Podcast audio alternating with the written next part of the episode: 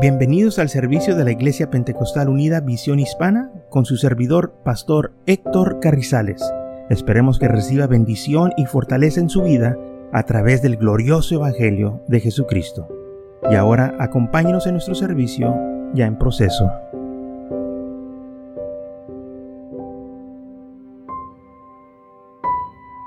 Entonces Jesús tuvo que cumplir todo lo que estaba escrito en la ley, así como dice el Mateo capítulo 5, versículo 17. Jesús dijo, no penséis que he venido para abrogar la ley o los profetas, no he venido para abrogar, sino para cumplir. O sea, no vine para destruir, no vine para este, hacer la ley a un lado, sino que yo vine a cumplir todo lo que estaba escrito. Porque de cierto os digo que hasta que el cielo, pase el cielo y la tierra, ninguna jota ni un tilde pasarán de la ley hasta que todo se haya cumplido. Toda la ley se tiene que cumplir. Entonces, todo, todo, todo. No se va a quedar ningún detalle que está escrito una ley que no se cumpla. Y eso es lo que Jesús estaba diciendo. Yo vine a cumplir esa ley. Por eso todo lo que su vida consistió hasta su muerte, todo era para cumplir la ley, lo que estaba escrito por la ley. Él vino a hacer ese sacrificio. Hebreos capítulo dice así, que porque la ley teniendo la sombra de los bienes venideros, no la misma imagen misma de las cosas, nunca puede, por los mismos sacrificios que se ofrecían continuamente cada año, hacer perfectos a los que se acercan. Pero la sangre de Cristo Jesús es sacrificio, si nos hace a nosotros perfectos. Hay diferencia. ¿Por qué? Porque ellos tenían animales para hacer sus sacrificios. Jesús fue nuestro sacrificio y Él fue perfecto. Y por eso no tenemos que hacer este sacrificio de eh, continuamente para remisión de los pecados, porque Jesús lo hizo una vez para siempre, como dice Hebreos capítulo 10, versículo 10. En esa voluntad somos santificados mediante la ofrenda del cuerpo de Jesucristo, una vez para siempre. Una vez para siempre. No se tiene que estar repitiendo este sacrificio porque se hizo una vez para siempre. Se cumplió la ley. Una vez que Jesús hizo sacrificio, se cumplió la ley para siempre. Ok, ya terminó la ley. Romanos capítulo 10, versículo 4, dice, porque el fin de la ley es Cristo. Terminó. Aunque la ley terminó, que dice la Biblia, quitó lo primero para establecer lo último con mejores promesas, un nuevo pacto con mejores promesas. Tenemos nosotros algo mejor. Ahora, tenemos que acordarnos también de que cuando hablamos que Cristo vino a cumplir la ley, estaba hablando de la ley de los judíos. Usted y yo no teníamos nada que ver en esto él estaba tratando con los judíos. Dios, tenía un pacto con Abraham. Y Dios estaba tratando con Abraham y su descendencia. Entonces nosotros en dónde entramos en esto. Bueno, la Biblia dice en San Juan, capítulo 1, versículo 10, dice así, en el mundo estaba y el mundo por él fue hecho, pero el mundo no le conoció. A los suyos vino y los suyos no le recibieron. Mas a todos los que le recibieron, a los que creen en su nombre, les dio potestad de ser hechos hijos de Dios, los cuales no son engendrados de sangre, ni de voluntad de carne, ni de voluntad de varón, sino de Dios. O sea, cuando vino los suyos, sus suyos no lo recibieron, lo rechazaron. Entonces esto abrió las puertas para nosotros los gentiles. Y por eso dice que nos dio potestad de ser hechos hijos de Dios, no porque fuimos engendrados de sangre, no veníamos de la descendencia de Abraham, no veníamos de eso, de, carne, no estamos relacionados con la carne, sino porque hemos recibido al Señor, ni de la voluntad de varón, sino de Dios. Entonces fuimos nosotros recibidos por Dios porque creímos en su nombre y se nos dio potestad de ser hechos hijos de Dios. Él nos dio, hermanos, este privilegio porque lo recibimos. No porque seamos de sangre de Abraham, no porque seamos de la familia, de cierta familia de Leví o de Judá, no. Somos hijos de Dios porque Él dice que somos sus hijos, porque lo recibimos. Dice, porque tú crees en mí, eres mi hijo. Amén. No tenemos que ser natos, eh, es creer. Ahora bien, dice, a los suyos vino, pero los suyos no le recibieron. Cuando Él vino al mundo, tenemos que acordarnos, cuando Él vivió aquí en el mundo, Él todavía estaba bajo la ley los evangelios que nosotros leemos, que están en el Nuevo Testamento, esos acontecieron bajo la ley. Ya después se escribieron estos evangelios. Unos 30, 20 años después de la vida de Jesús se escribieron los evangelios. Pero cuando aconteció el sacrificio de Jesús, que Jesús estaba aquí en la tierra y vivió, estaba bajo la ley. Por eso dice que vino a cumplir la ley. Entonces nosotros tenemos que acordarnos esto. Por eso hay escrituras que muchas de las veces la gente no capta o no entiende lo que Jesús decía. Pero vamos a, leerlo, porque Él dijo unas veces que Él vino a buscar las ovejas perdidas de Israel. A eso he venido, porque eso e, e, era el trato con Abraham. Vamos a leer varios versículos. Mateo capítulo 10, versículo 5 dice así, a estos doce envió Jesús y les dio instrucciones diciendo, por el camino de los gentiles no vayas. Y en ciudades de samaritanos no entres, sino ir antes a las ovejas perdidas de la casa de Israel y yendo predicar diciendo, el reino de los cielos se ha acercado. Sanar enfermos, limpiar leprosos, resucitar muertos, echar fuera demonios. De gracia recibiste, de gracia da. El Señor manda a sus discípulos y les dice, vayan a predicar, pero no vayan con los gentiles. No vayan con los samaritanos. Vayan a la casa perdida de Israel. ¿Por qué? Porque el Señor estaba cumpliendo sus promesas, su palabra, de que Él iba a venir a buscar las ovejas perdidas de Israel. ¿Ok? Es lo que dice la profecías. Jeremías lo, lo dijo.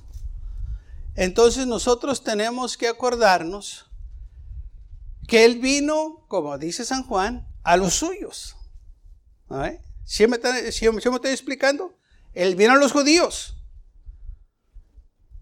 Entonces cuando él vino y estaba aquí en la tierra, cuando mandó a los doce predicar, dijo, les dio instrucciones, por el camino de los gentiles, no no vayan a predicarle a los gentiles, ni tampoco vayan a los samaritanos, vayan a los judíos a la casa perdida de Israel. Ok. Versículo 9 dice, no os prohibís de oro ni plata, ni cubrir en vuestros cintos, ni foja por el camino, ni, dos, ni de dos túnicas, ni de calzado, ni de bordón, porque el obrero es digno de su alimento. Mas en cualquier ciudad o aldea donde entréis informales, quien es ahí sea digno y posar ahí hasta que salgáis. Y al entrar a la casa, saludarla. Y si la casa fuera digna, vuestra paz vendrá sobre ella. Mas si no fuese digna, vuestra paz se volverá a vosotros. Y si alguno no recibéis ni oye vuestras palabras, salir de aquella casa o ciudad y sacudir el polvo de vuestros pies. De cierto os digo que en aquel día del juicio será más saludable el castigo para la tierra de Sodoma y Gomorra que para aquella ciudad. Ok, si los judíos, si la casa de Israel no te acepta, pues para ellos va a ser más saludable, o sea, les va a ir peor a ellos que los de Sodoma y Gomorra. Si te reciben, eh, bendice esa casa y si no, pues este, sacúdete los pies y sigue adelante. Ok, pero les dijo, se estaba refiriendo a los a, la casa donde iban a entrar de los de la casa perdida de Israel. Mateo capítulo 15, versículo 21. Saliendo Jesús de ahí, se fue a la región de, Ciro de Tiro y Sirión. Y he aquí una mujer cananea que había salido de aquella región, clamaba diciéndole, Señor, hijo de David, ten misericordia de mí. Mi hija es gravemente atormentada por un demonio. Pero Jesús no le respondió palabra. Entonces, acercándose a sus discípulos, le rogaron diciéndole, despídela, porque da voces tras nosotros. Él respondió, dijo, no soy enviado sino a las ovejas perdidas de la casa de Israel. Entonces ella viendo y se postró ante él diciendo, Señor, socórreme. Respondiendo, él dijo, no está bien tomar el pan de los hijos y echarlo a los perrillos. Y ella dijo, sí, Señor. Pero aún los perrillos comen de las migajas que caen de la mesa de sus amos. Entonces respondió Jesús, dijo, respondiendo Jesús dijo, oh mujer, grande es tu fe, hágase contigo como queréis. Y su hija fue sana desde aquella hora. Ahora fíjense lo que dijo Jesús. Una mujer se arrima pidiendo que le ayudara porque tenía una hija endemoniada. Viene y le ruega a sus discípulos, le ruega a él, y sus discípulos le dicen, Señor, dile que se vaya, nos está molestando. Cuando ella habla a Jesús, Jesús no le contesta. Y cuando le contestó, le dijo, no soy enviado, sino las casas, a las ovejas perdidas de la casa de Israel. No fui enviado a ustedes. Vine a los, a los suyos, vino. Recuerden eso. Ahora, ¿por qué estaba diciendo aquí el Señor esto que no a los gentiles, no le explican a los gentiles y que no le quiere hacer este milagro a esta mujer? Era porque todavía no era el tiempo. Okay. Primero se tenía que arreglar cuentas con los judíos porque es lo que estaba escrito en la ley. Tenía que cumplirse todo lo que estaba escrito en la ley. Y una vez que él hizo su parte, entonces si ya terminé, ahora sí que este, voy a tratar con estos. Por eso dice la iglesia, a los suyos vino, pero los suyos no le recibieron. Entonces, una vez que ellos ya no lo recibieron, nos abrió las puertas a nosotros los gentiles. Pero recuerden claramente que dijo aquí él en dos ocasiones, por los caminos de los gentiles no vayas, ni la ciudad de los samaritanos no entres, o sea, no es el tiempo para ellos. y luego aquí le dice a esta mujer samaritana, no soy enviado sino a las ovejas perdidas de la casa de Israel. Vino a ellos. Porque usted y yo no teníamos un pacto con él. Era Abraham que tenía un pacto con él, con su descendencia. Pero una vez que ellos le cerraron las puertas, como dice San Juan capítulo 1, más todos los que le recibieron, bueno, versículo 10 dice, en el mundo estaba y el mundo fue hecho por él, pero el mundo no lo conoció. A los suyos vino, a los judíos, y los suyos no lo recibieron. Mas a todos los que le recibieron, los que creen en su nombre, les dio potestad de ser hechos hijos de Dios. Los que no son engendrados según la sangre, no estamos hablando ya de la ley, no estamos hablando de que de las familias, de las tribus, sino esto es de voluntad de Dios. Todo lo que tenemos que hacer es creer en su nombre para nosotros recibir las promesas de Abraham. ¿Okay? Porque Abraham creó por fe. Si la Biblia fue justificado por fe, no por obras. Así también nosotros, si creemos, vamos a ser justificados por la fe, no por obras, no por lo que hemos hecho, no por este, ah, las cosas materiales que tenemos, sino porque, más porque creímos en Él. Es todo. ¿Qué, ¿Qué, tenemos que hacer para ser salvos? Creer, believe. Seguir sus mandamientos. Es todo lo que tenemos que hacer se hace bien sencillo, ¿verdad? Dice, ¿qué sencillo es? Tenemos que hacer más. No tienes que hacer más. Es todo lo que... Just believe. ¿Sabe? Se oye bien fácil.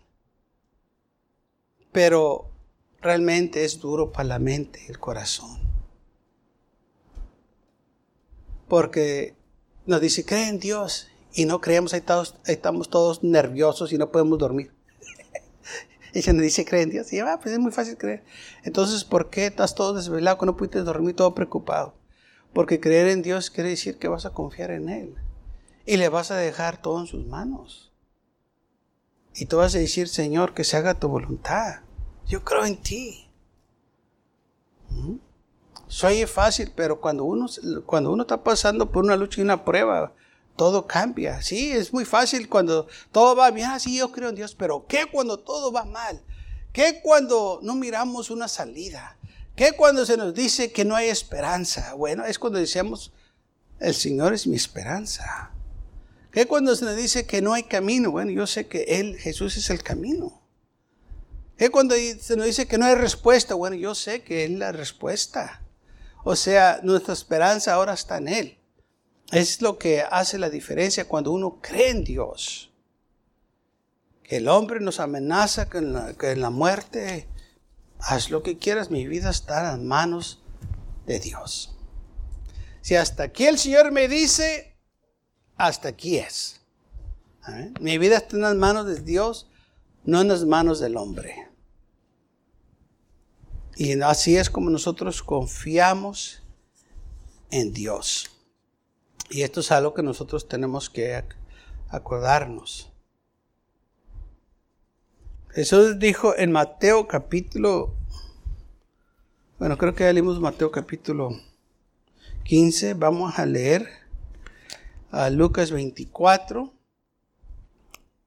versículo 44, donde dijo, y les dijo, estas son las palabras que os hablé estando aún con vosotros que era necesario que se cumpliese todo lo que está escrito de mí en la ley de Moisés y en los profetas y en los salmos. Jesús dijo, era necesario que todo lo que se habló de mí, o todo lo que estaba escrito, se cumpliera. Okay. Era necesario, todo, que ninguna cosa quedara sin cumplirse o quedara a medias. Entonces les abrió el entendimiento para que comprendiesen las escrituras y les dijo, así está escrito y así fue necesario que el Cristo pereciera y resucitéis de los muertos al tercer día y que se predique en su nombre el arrepentimiento y el perdón de pecados en todas las naciones, comenzando desde Jerusalén.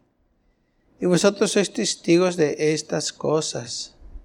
He aquí yo enviaré la promesa del Padre sobre vosotros, pero quedad vosotros en la ciudad de Jerusalén hasta que seas investidos de poder desde lo alto. Entonces, Jesús dijo, era necesario que se cumpliese todo lo que está escrito de mí en la ley de Moisés. Okay, everything had to be done in order for this sacrifice to be effective. Todo se tuvo que hacer para que este sacrificio fuese efectivo, fuese verdadero, fuese eh, supremo, que no se tiene que repetir otra vez, que no hubiera ningún error. Por eso se hizo el sacrificio supremo, sacrificio perfecto, último sacrificio, porque este sacrificio que se hizo, como dice la Biblia, una vez para siempre, se hizo, forever. Como dice Hebreos 10, 10. En esta voluntad, en esa voluntad somos santificados mediante la ofrenda del cuerpo de Jesucristo hecho una vez para siempre. Que se ofreció por nosotros, por los, por los pecados. Este sacrificio, una vez para siempre. Por eso en la cruz del Calvario, Cristo dijo, consumado es, eres finished, terminó. La ley ya no más. Y gracias a Dios por ello. Por esa razón, ya no hay sacrificios que hacer. Ya no necesitamos un sacerdote que sea interminario entre nosotros y Dios.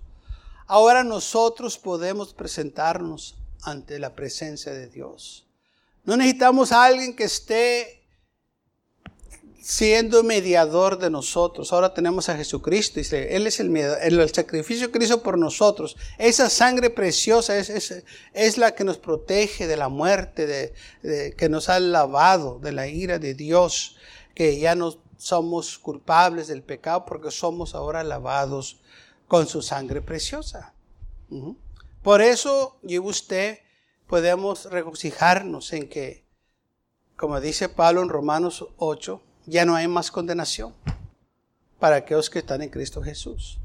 There's no more condemnation. La sangre de Cristo nos quitó toda condenación, todo pecado.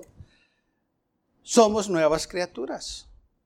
Por eso dice la Biblia, de modo que si alguno está en Cristo, nueva criatura es. La ley no podía hacer la gente nueva, pero bajo la gracia Jesús nos hace nuevos. Dice la Biblia, de modo que si alguno está en Cristo, nueva criatura es. En la ley se acordaban, tenían memoria de sus pecados. De, cada vez que hacían los sacrificios, otra vez tenían que tratar con lo mismo, pecado. Pero yo usted no. El pecado Cristo trató con él en la cruz del Calvario. Todo lo que hacemos y usted, entregamos todo en las manos de él. Entregamos nuestras vidas, entregamos todo a él y él se encarga de nosotros. Gloria a Dios por ello. Esto es, hermanos, la gracia de Dios.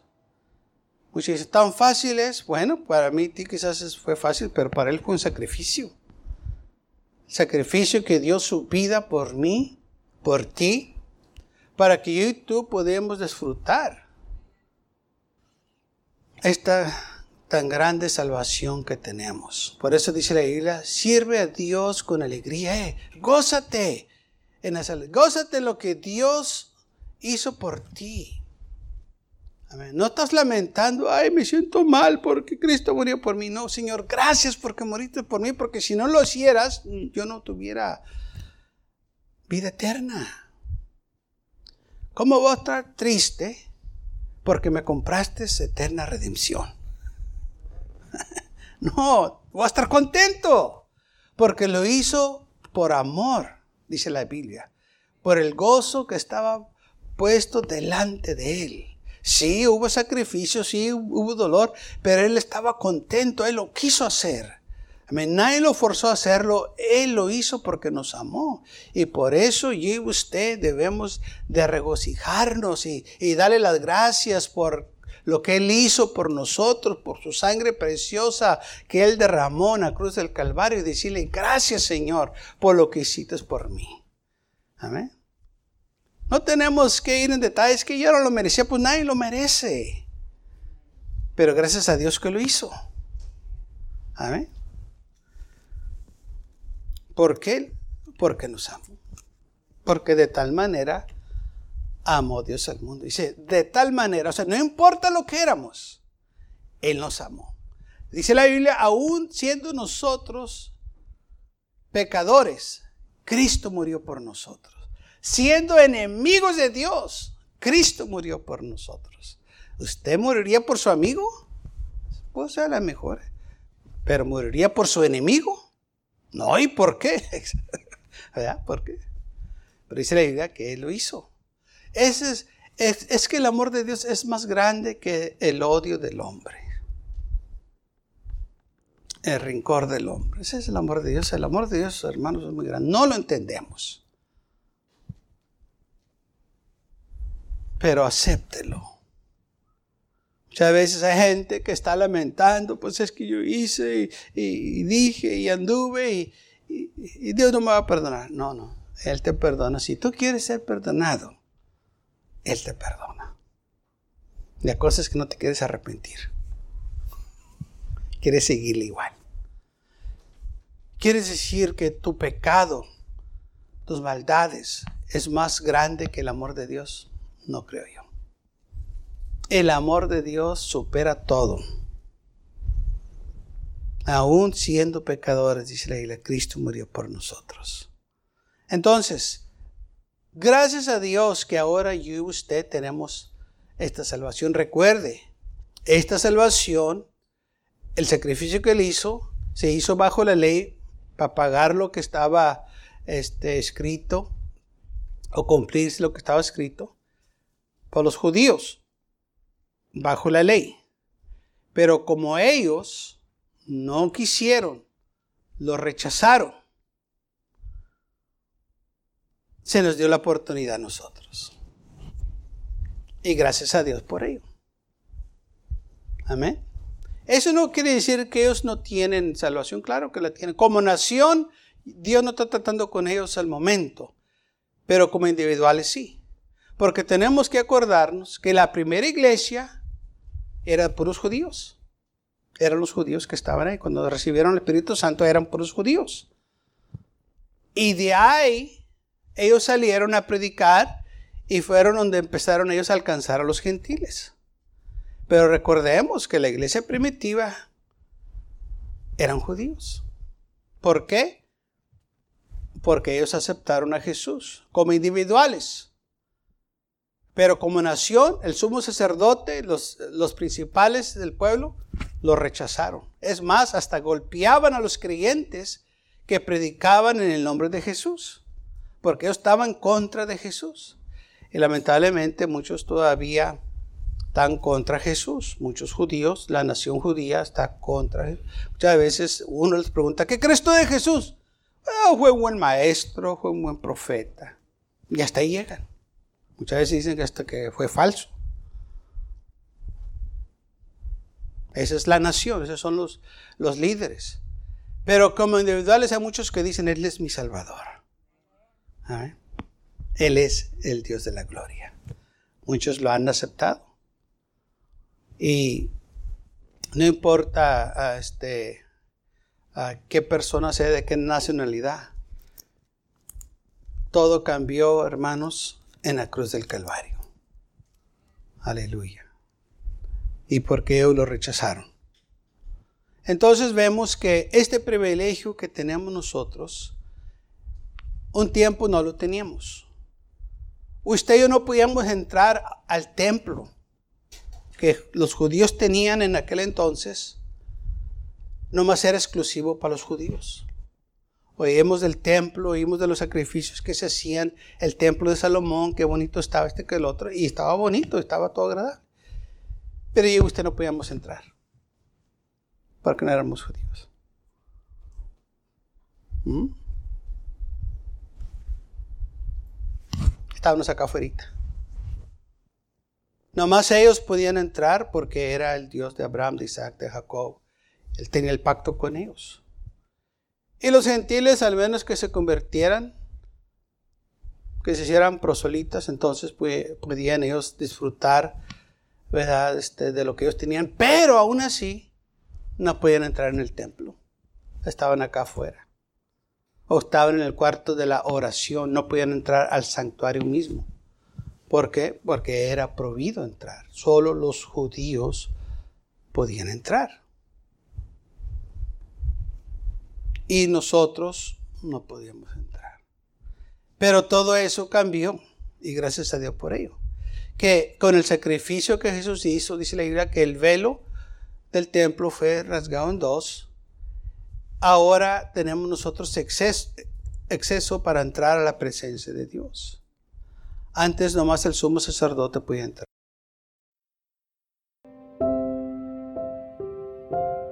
Gracias por acompañarnos y lo esperamos en el próximo servicio. Para más información, visítenos en nuestra página web macallen.church. También le invitamos que nos visite nuestra iglesia que está ubicada en el 2418 Bowman Avenue con esquina calle 25 en McAllen, Texas 78501.